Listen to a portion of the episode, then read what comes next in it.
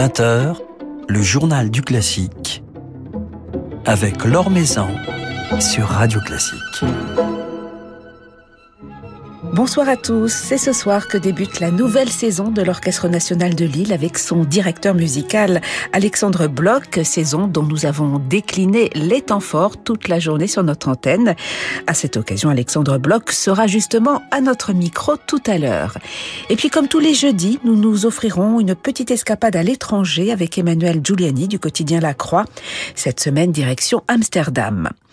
Avant cela, quelques nouvelles du monde musical, quelques rendez-vous à noter sur vos agendas. Le violoniste Nicolas Dautricourt, très engagé pour la promotion de l'œuvre de Georges Enesco, jouera demain soir à l'Institut culturel Bernard Magret à Bordeaux, en compagnie du quatuor Capriccio, de Maya Koch, de David Gaillard et de Bénédicte Kluckner.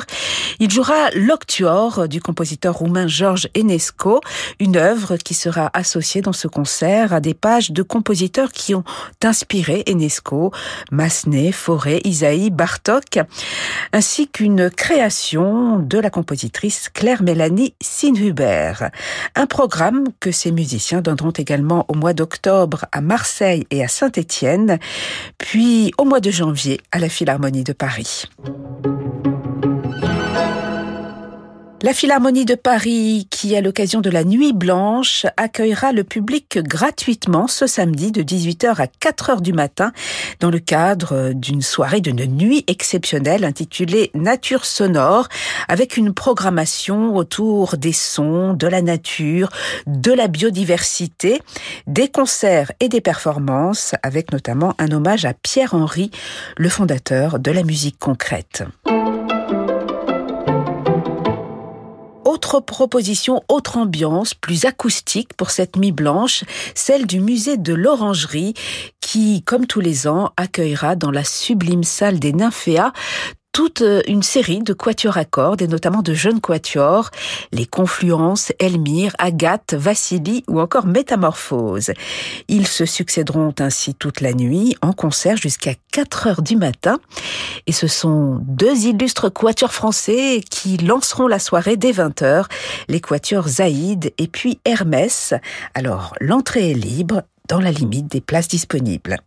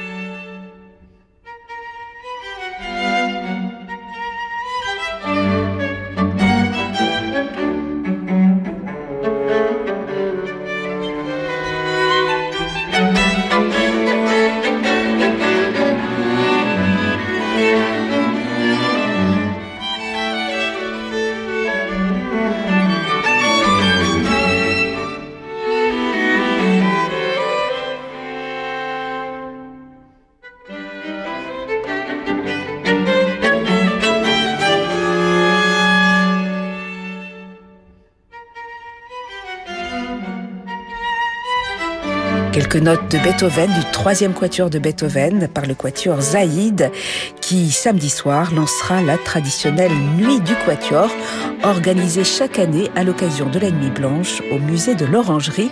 Le quatuor Zaïd jouera Beethoven justement, mais aussi une œuvre de Brice Dessner. L'Or Maison sur Radio Classique. Il fait sa rentrée cette semaine avec ses musiciens de l'Orchestre national de Lille, sa septième rentrée même. Alexandre Bloch est à cette occasion notre invité ce soir. Bonsoir. Bonsoir alors. De la musique anglaise pour lancer cette euh, nouvelle saison pour vos euh, concerts d'ouverture avec euh, Britten et avec Gustav Holst, ces planètes. Alors c'est vrai que les planètes de Holst c'est une œuvre assez impressionnante qui fait penser un peu à de la musique de film. On pense forcément à Star Wars. C'est une énergie un souffle pour euh, lancer cette nouvelle saison, la musique de Gustav Holst. Oui, tout à fait. Et puis je pense que c'est toujours important pour un orchestre aussi d'avoir euh, entre guillemets plusieurs cordes à son arc et, de voyager à travers vraiment des, répertoires très différents. On en a fait beaucoup jusqu'à présent, euh, euh, on va dire peut-être plus traditionnel avec l'Orchestre national de Lille, beaucoup de musique française qu'on va continuer à faire, beaucoup de malheurs. Euh, la musique anglaise avait peut-être été moins jouée ces derniers temps. Il se trouve qu'on a commencé à faire pas mal de Britain déjà. On a fini notre saison l'année dernière avec les illuminations de Britain, avec Jody DeVos et avec un concert euh, au Festival de Saint-Denis. Et puis on continue justement euh, avec ce grand plaisir d'accueillir chez nous Isabelle Faust pour ce concerto pour violon et on, refera aussi du Britain euh, en janvier prochain avec les 40 Interludes. voilà, c'était aussi un petit un petit clin d'œil à, un compositeur qui est absolument fascinant. Il faut savoir aussi que l'orchestre à l'opéra, alors c'était pas sous ma direction cette fois-ci, mais l'année dernière a joué aussi le le Son génie d'été de Britain aussi. Donc voilà, c'était un petit cycle, un petit clin d'œil à, à nos voisins anglais. Voilà, et on pense très fort à eux en ce moment, depuis qu'ils ont perdu leur reine. C'est votre euh, septième saison, sept ans, c'est l'âge de raison. Vous commencez à bien vous connaître avec euh, les musiciens de l'orchestre. Est-ce que l'on cherche maintenant, au bout de sept ans, quand on se connaît si bien, à se surprendre, à renouveler sa passion? Comment ça se passe, euh, les relations? Eh bien, Peut-être on peut dire que voilà pendant les, les, les, six premières saisons que nous avons vécues ensemble, il y a vraiment euh, eu beaucoup de, de partage, il y a eu beaucoup de, de moments vécus ensemble. Et c'est ça qui est important, c'est-à-dire que plus il y a de moments qui sont vécus ensemble et plus on a de souvenirs communs et de réflexes communs euh, dans les répétitions comme dans les dans les concerts aussi et euh, peut-être euh, des, des petits moments euh, qui sont finalement des grands moments artistiquement où euh, il y a un, tout petit peu plus de rubato que d'habitude, eh bien il y a une manière, euh, on va dire presque organique, de réagir ensemble en grand groupe pour euh, aller vers ce piano subito où la note, la prochaine note, une, une, harmonie très délicieuse. Je sais pas, je, je vous dis plein d'exemples qui me viennent dans la tête et qui font que plus on connaît un orchestre, un ensemble, et plus ces, ces moments-là sont délicieux en fait. Voilà, moi c'est un ensemble, l'Orchestre national de Lille qui me fait vibrer de tous les jours puisque maintenant on se connaît tellement bien que voilà, presque certains anticipent mes idées avant. Beaucoup connaissent euh, presque à l'avance mes tempi euh, puisqu'on a fait plusieurs fois les, les mêmes répertoires et même si c'est pas les mêmes symphonies euh, ou les mêmes œuvres symphoniques, il y a bah, une certaine interprétation que j'ai menée de, de tel ou tel répertoire, que ce soit les, du Mozart, du Beethoven, du Mahler ou du Stravinsky ou même de Bussy Ravel. Et voilà, de pouvoir reprendre un petit peu beaucoup de musique française aussi cette année, eh bien c'est c'est toujours un plaisir.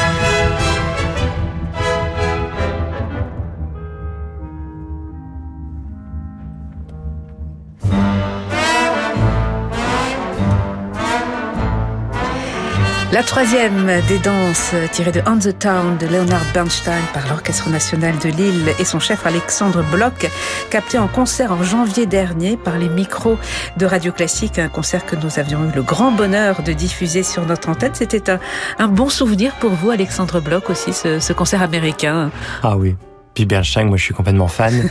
On avait aussi joué ce concert-là à la Philharmonie de Paris.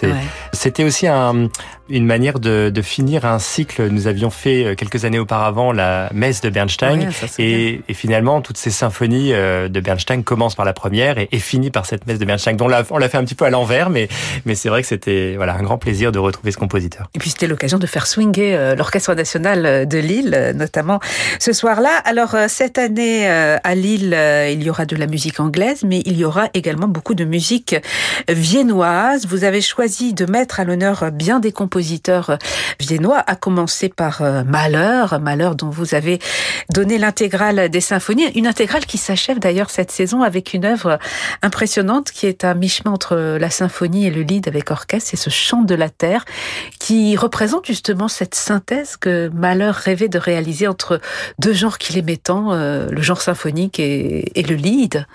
Tout à fait. Alors en fait, même cette symphonie a une histoire particulière puisque euh, faut savoir que Malheur, après après avoir composé la huitième symphonie, avait peur du chiffre fatidique des neuf symphonies, de ne pas pouvoir continuer. Donc il s'est dit, ben, je vais essayer de, de rouler le destin et de faire autre chose. Et du coup, il a fait une, une symphonie euh, qui s'est appelée autrement, le chant de la terre. Et après, il a composé sa neuvième symphonie et il n'est pas allé au bout de la dixième. Donc finalement, le destin l'a quand même rattrapé.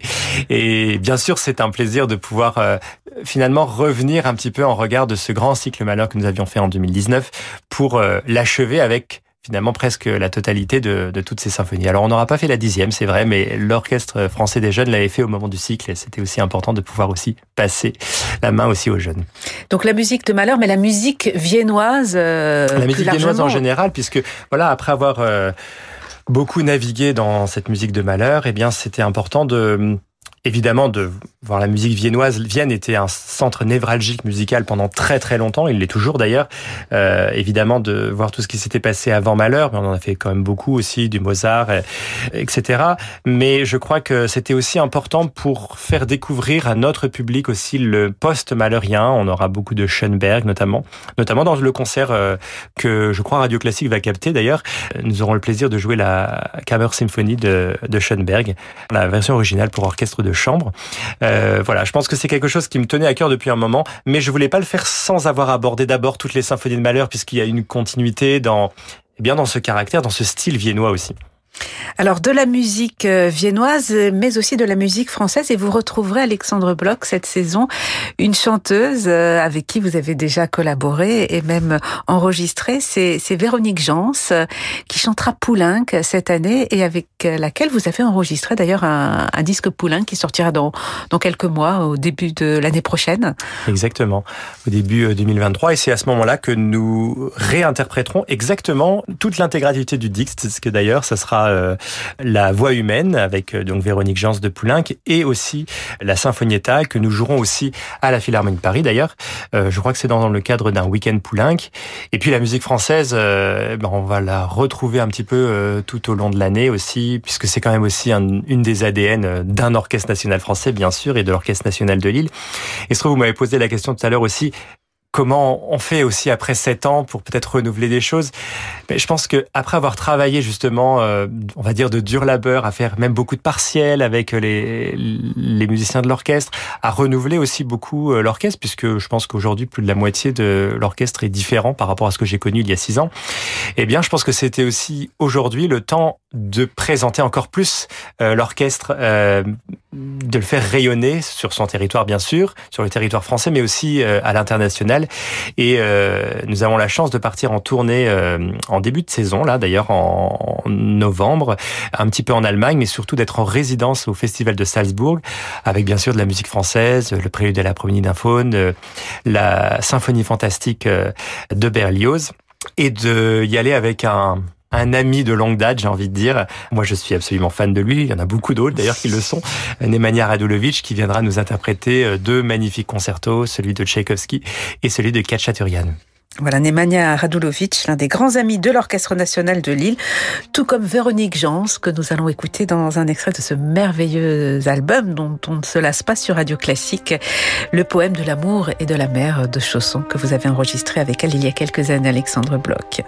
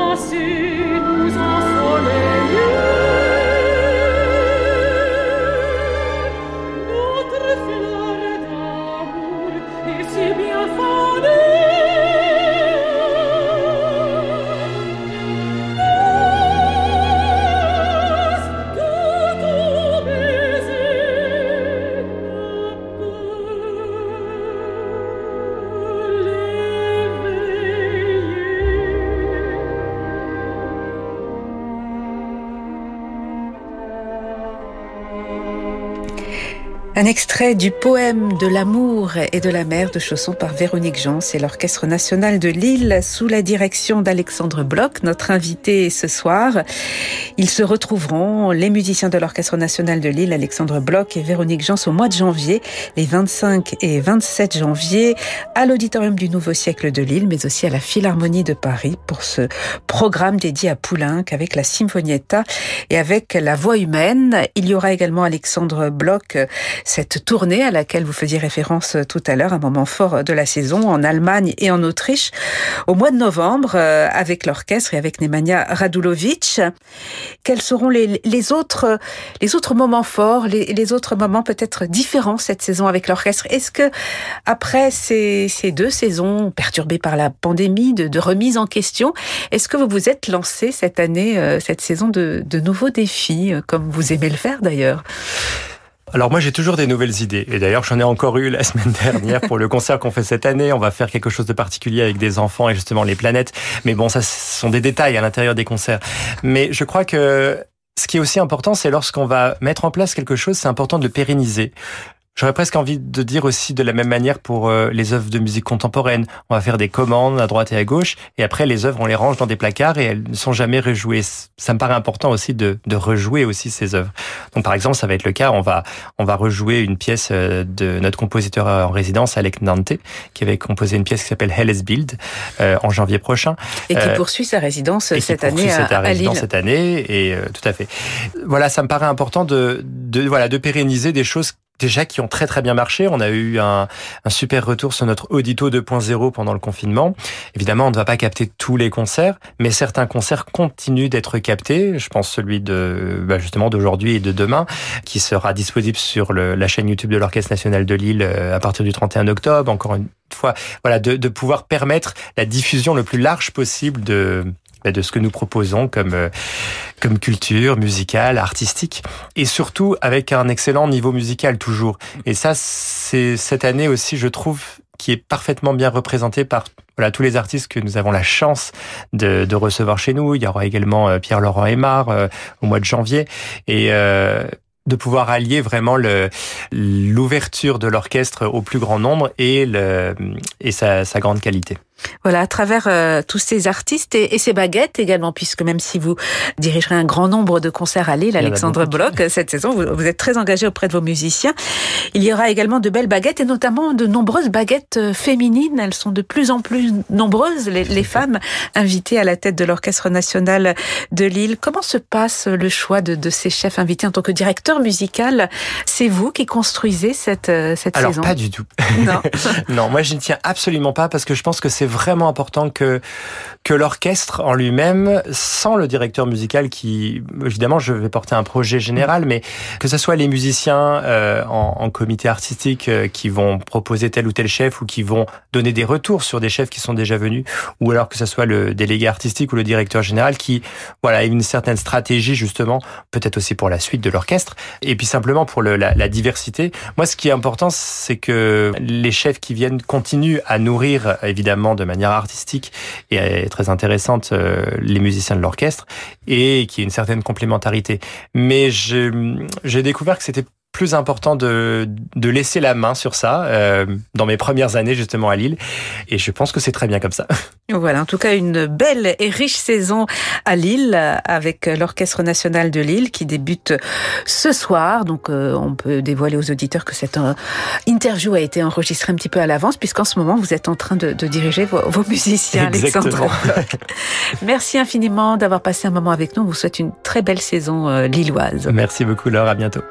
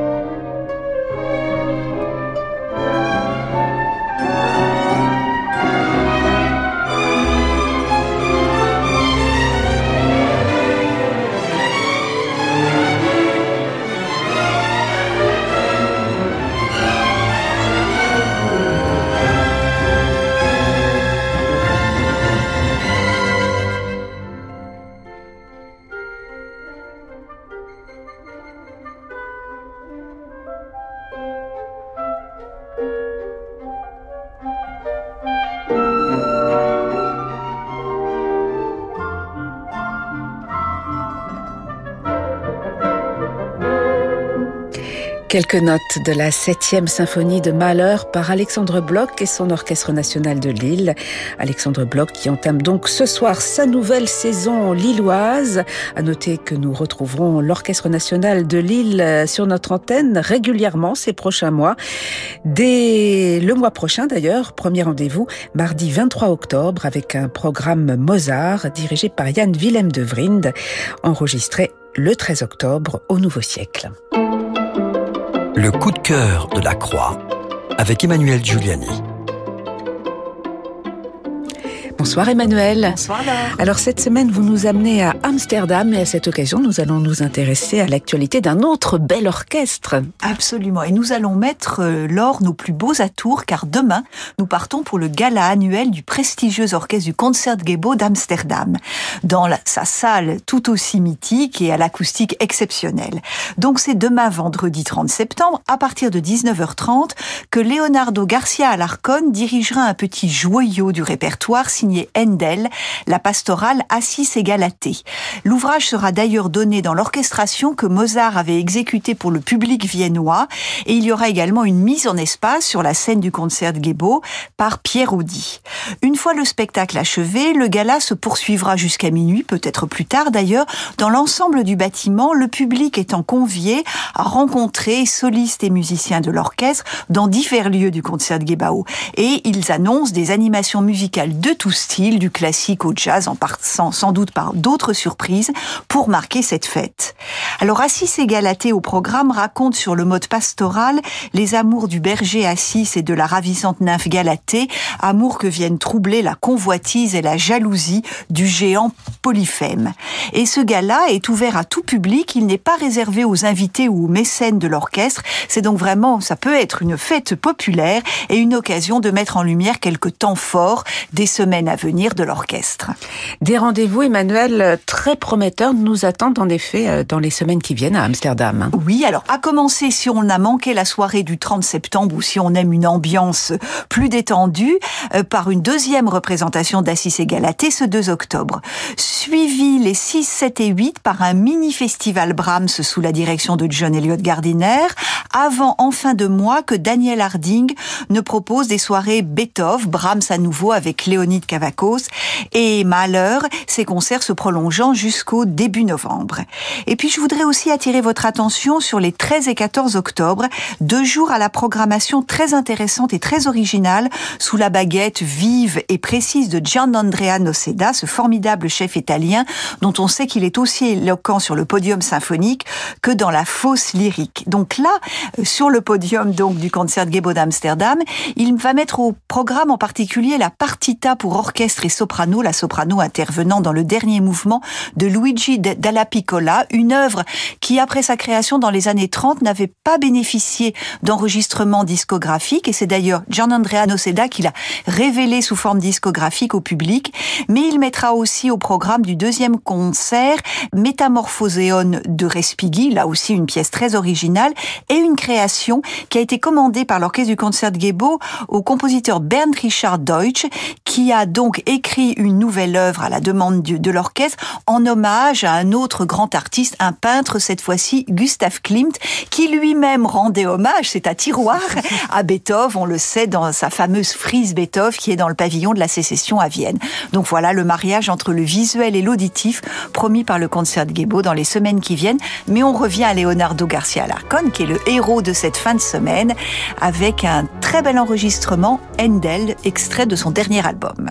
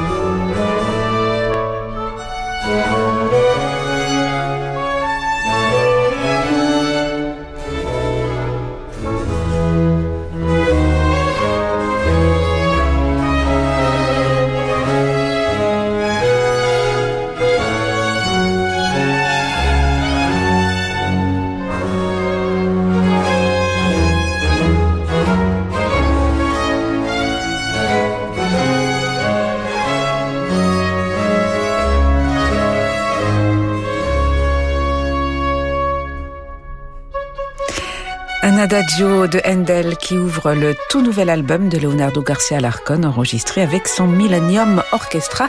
Leonardo Garcia Larcon qui dirigera donc demain le concert de gala du Concert des Beaux d'Amsterdam. Merci beaucoup Emmanuel pour ce petit voyage à Amsterdam et à la semaine prochaine. Merci à Charlotte à la salle pour la réalisation de cette émission. Demain, nous serons en compagnie de Louis-Noël Bestion de Camboulas et de Marie-Père Bost qui viendront nous parler de Rameau et de Mozart. Très belle suite de soirée, soirée qui se prolonge en musique avec Francis Drezel.